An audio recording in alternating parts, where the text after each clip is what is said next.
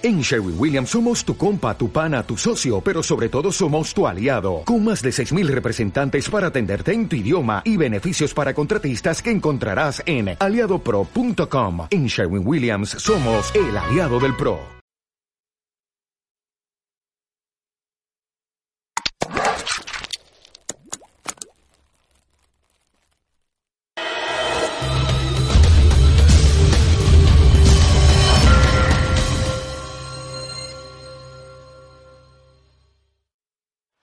Buenas tardes amigos de Enfoques en Vivo, bienvenidos a su programa Econócratas. Y porque la economía es más que números, el día de hoy tenemos eh, una invitada muy especial. Vamos a hablar de medio ambiente, desarrollo sustentable, que sabemos que es muy importante para el desarrollo económico y desarrollo social.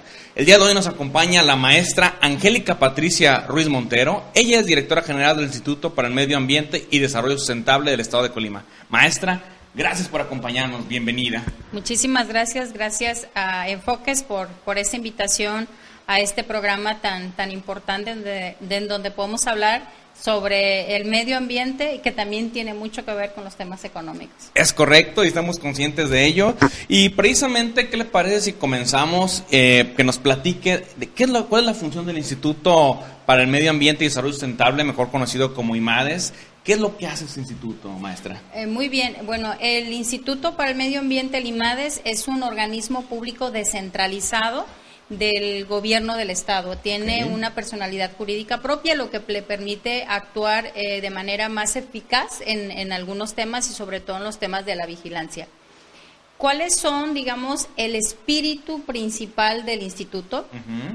El espíritu principal del instituto es la conservación, la protección de nuestro patrimonio natural. Digamos que este es el fin último y este y tiene para esto la vigilancia de tres leyes. La ley ambiental para el desarrollo sustentable, la ley de residuos sólidos del estado de Colima y desde el año pasado la ley de mitigación y adaptación al cambio climático, que es un tema muy muy importante y dice Trump que no existe, ¿no? El cambio climático. Eh, bueno, hay, hay una, digamos, una análisis, discusión entre si en realidad es, es un cambio eh, real o si en realidad son ciclos de la Tierra, ¿no? Sin embargo, lo que es cierto es que hoy por hoy la temperatura sigue incrementando en, en, el, en el planeta y eh, que es, ha sido muy acelerada en, en los últimos años a diferencia de otros años que la Tierra le ha costado millones de, años. ¿no? Y es algo que inclusive aquí hemos notado bastante, ¿no? Cada año se rompe récord de clima, ¿no es así? No solamente en nuestro estado, en México, o que de pronto, no sé si esto tenga que ver, que nieva donde antes no nevaba, ese tipo de situaciones que se den más seguido, las sequías, por ejemplo. Así es. ¿Qué tanto ha impactado la mano del hombre en todo esto? En definitiva, el, el tema del aumento de la temperatura tiene que ver con una influencia de la actividad del hombre en diferentes ámbitos, ¿no? En el ámbito del desarrollo de actividades económicas, en el ámbito del desarrollo urbano, en el ámbito de las propias necesidades que la población ha demandado en el tiempo, ¿no? Entonces eso nos lleva a hacer una reflexión sobre cómo debemos de enfocar ahora nuestra economía. Y correcto, qué bueno que lo menciona porque quizás alguien que nos esté viendo dice, bueno, ¿qué tiene que ver este tema con un programa de economía?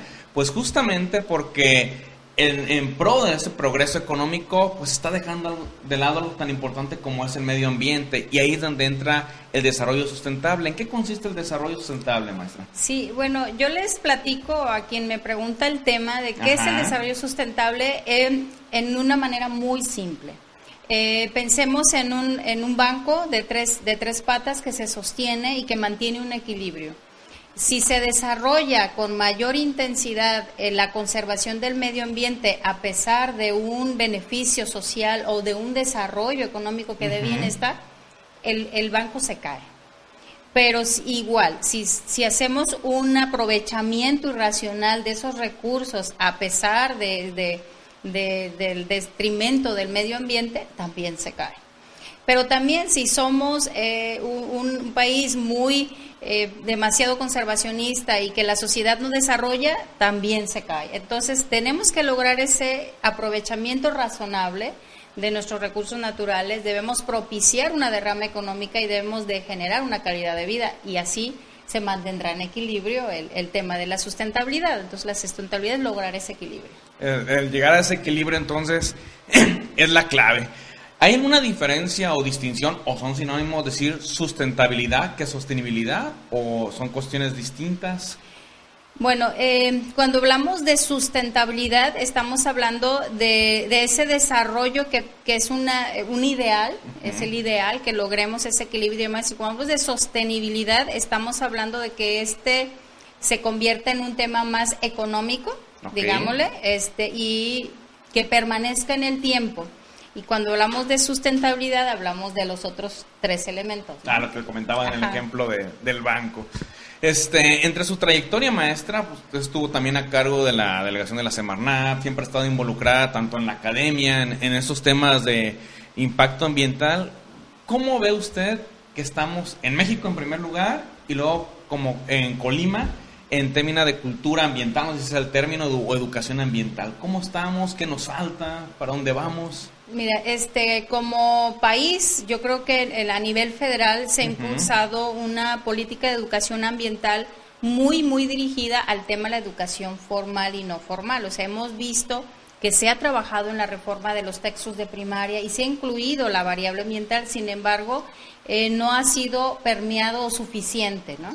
Hemos visto que se requiere, además de incluir en las currículas de educación básica, que creo que es un acierto, el apostarle a la formación de, los, de las generaciones eh, pequeñas, de los infantes y los jóvenes, porque en un futuro serán los tomadores de decisiones. Sin embargo, debemos lograr cambiar esa información, esa dar información y retener información a esa aceptación y apropiación de la información. Es decir, la conozco, la acepto y la adopto y luego la hago. Si no logramos que los jóvenes, los niños o los adultos empecemos a, interiorizar esos conceptos y actuar, se queda en teoría. Entonces tenemos que brincar al tema de la educación a un tema de cultura. En el momento que te vuelves eh, eh, culto en el tema de la conservación, en el tema de la educación ambiental, has logrado que esa, esa información se apropie y la hagas en una acción. Entonces, en, en general, México requiere fortalecer el tema de la educación ambiental. Y por otro lado, en el Estado sí hay muchos esfuerzos. ¿eh? yo, yo, yo quiero reconocer el trabajo de muchas asociaciones civiles que vienen trabajando. Incluso ya hoy hay una red de educación ambiental, de educadores ambientales, y que, y que han visto a la educación ambiental como una herramienta importante de cambio. Yo creo que sí, más sin embargo, tenemos que redoblar esfuerzos. El tema, apostar a la educación ambiental es invertir bien para que en mediano plazo podamos tener mejores resultados. Es importante esto que menciona de la parte de la apropiación. Yo recuerdo, os voy a platicar una anécdota. Hace un par de años me tocó estar en Costa Rica, que vamos a saber que se caracteriza por una gran cultura ambiental. Y tomamos un tour que nos llevaba a una de sus muchas zonas este, de volcanes que tiene y de montaña. Y nos decía el guía turista, pero con un orgullo que yo digo, bueno, esto sí es apropiación de esta cultura. Dice, es que nosotros los ticos, así ellos se denominan, entendimos que, que si tiro un papel que se contamina me voy a hacer daño a mí y a, y a mis hijos y a mis nietos. Y el día de mañana nosotros vamos a estar con una un ambiente sostenible, un ambiente que nos vamos a hacer la envidia a todos los demás países del mundo. Y la verdad me dejó impactado porque, bueno, valga las comparaciones, a veces uno va por la calle, gente que tiene una lata de cerveza o que desperdicia recursos y no hay esa cultura. ¿Nos falta mucho, maestra, o estamos cerca? Em, yo te voy a poner otro ejemplo, como mencionas. Eh, muchos mexicanos eh, hemos viajado a Estados Unidos y en ambos lugares no debemos tirar la basura. Y en Colima, en México, lo hacemos. Cierto. Y en allá no lo hacemos. La información es la misma. La actitud es la diferencia. Entonces, de repente vemos la necesidad de reforzar el esfuerzo para que realmente ese cambio de actitud se dé. Porque es, está, si me van a multar, entonces no lo hago. Y, debemos de ir más atrás, como sea, a ese, a ese orgullo, a ese reconocimiento de que somos uno y si se daña el, o no tengo eso, se me daña el medio ambiente y si se daña el medio ambiente me afecto a mí, a mi economía y a todo lo que implica esto. ¿no? Es correcto, ojalá logremos cambiar ese chip. Vamos a ir un corte, maestra, y en un momento más continuamos con esta interesante plática. Regresamos.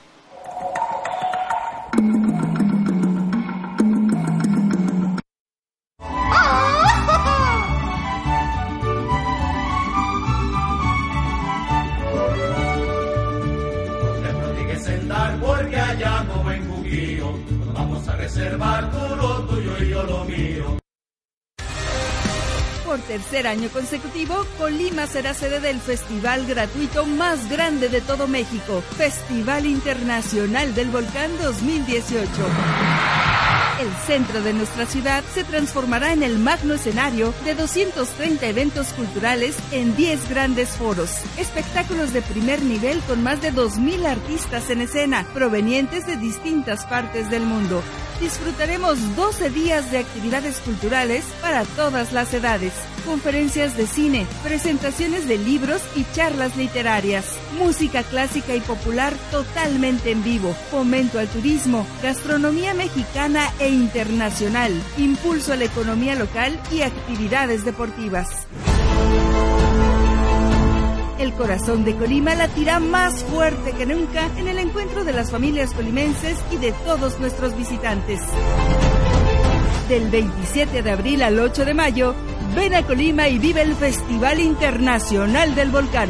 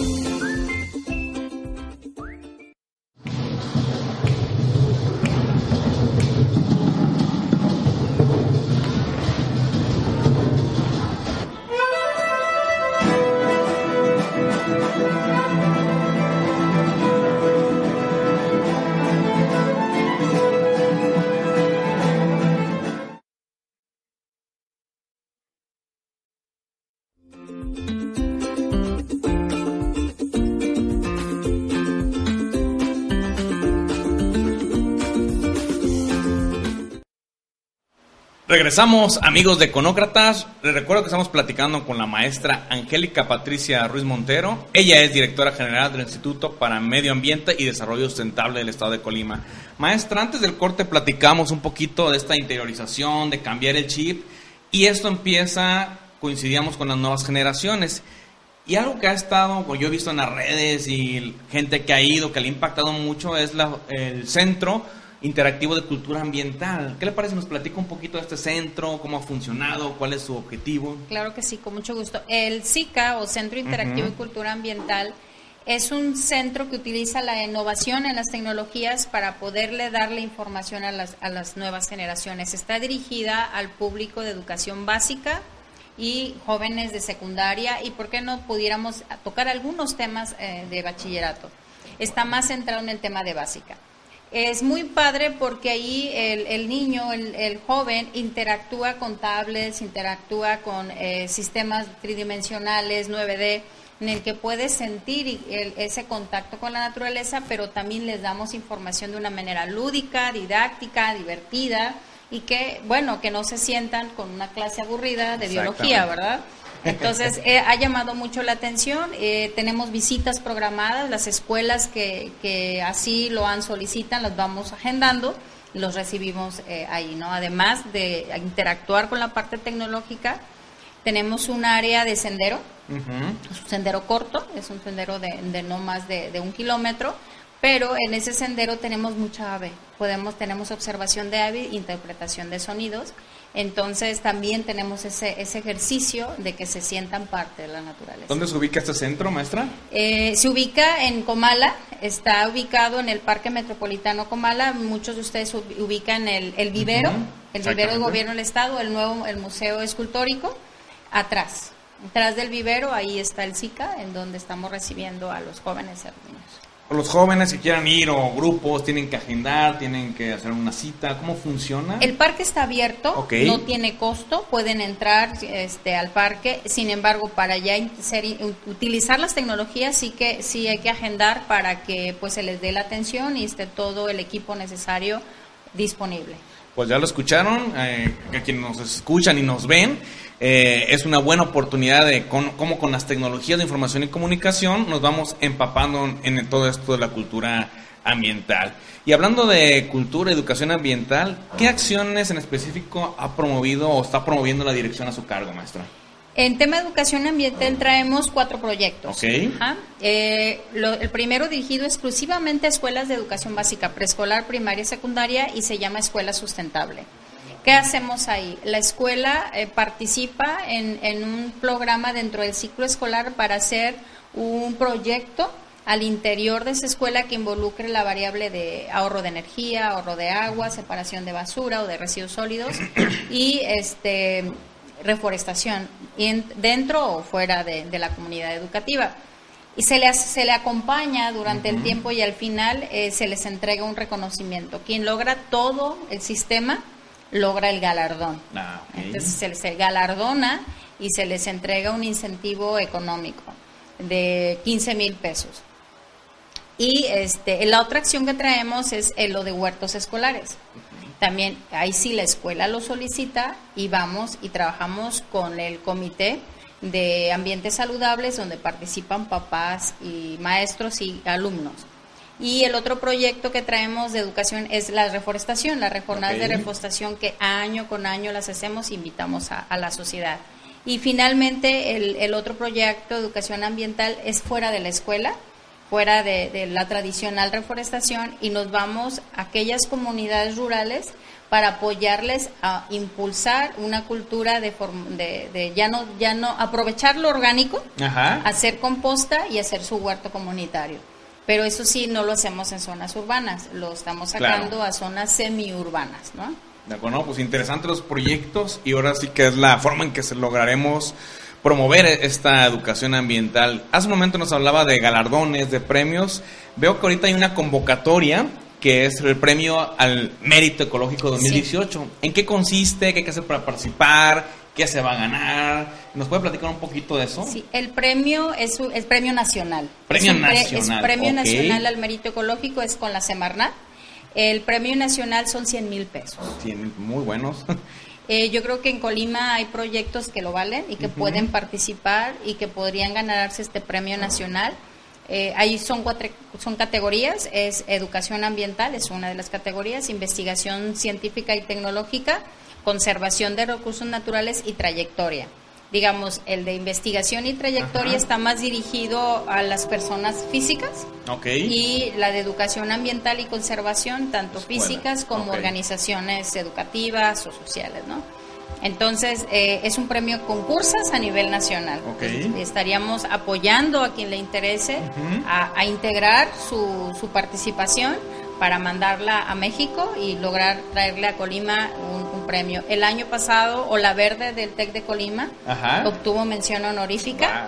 Entonces, eh, yo creo que vale la pena. Hay proyectos muy buenos que ha hecho Colima que pueden estar participando pues ya lo ven, acérquense al instituto para que sean asesorados, los ayuden. Si ustedes tienen una idea sobre algún proyecto en estas temáticas que acaba de comentar la directora, ¿dónde la pueden encontrar? ¿Dónde está la dirección? Eh, nosotros nos encontramos en el kilómetro 5, eh, carretera Villa de Álvarez Comala, eh, frente a la parotera, al, inicio de donde está el, el la ciclo el, el, andador Las Parotas, el paseo de Las Parotas, ahí nos ubicamos nosotros a un lado del del museo. Ah, perfecto. Sí, este, entre el museo y el vivero, ahí, es, ahí están nuestras oficinas. Eh, nos pueden contactar al 31 443 18 o al 37 25 23. ¿Redes sociales manejan? Redes sociales y Twitter como Imades Colima. Pues Maestra, muchísimas gracias por acompañarnos. Creo que es importante aprovechar el espacio que ofrece Conócratas, no solamente para temas económicos, sino que están directamente vinculados. ¿Algún mensaje final que quiera dar eh, respecto a los temas que hemos platicado el día de hoy? Pues eh, solamente informarle a quien siguen Enfoques y este programa que en el instituto tenemos las puertas abiertas para que nos busquen, nos eh, apoyen también. Si tienen eh, proyectos, iniciativas, con mucho gusto podemos buscar la vinculación y también invitarlos en próximamente a participar también en los proyectos del premio estatal. Pues muchas gracias maestra y gracias a usted que nos hizo el, el favor de tener su atención en este programa. Recuerde que ya estamos en YouTube, también estamos en podcast, tanto en iTunes como en iVoox. Hasta la próxima.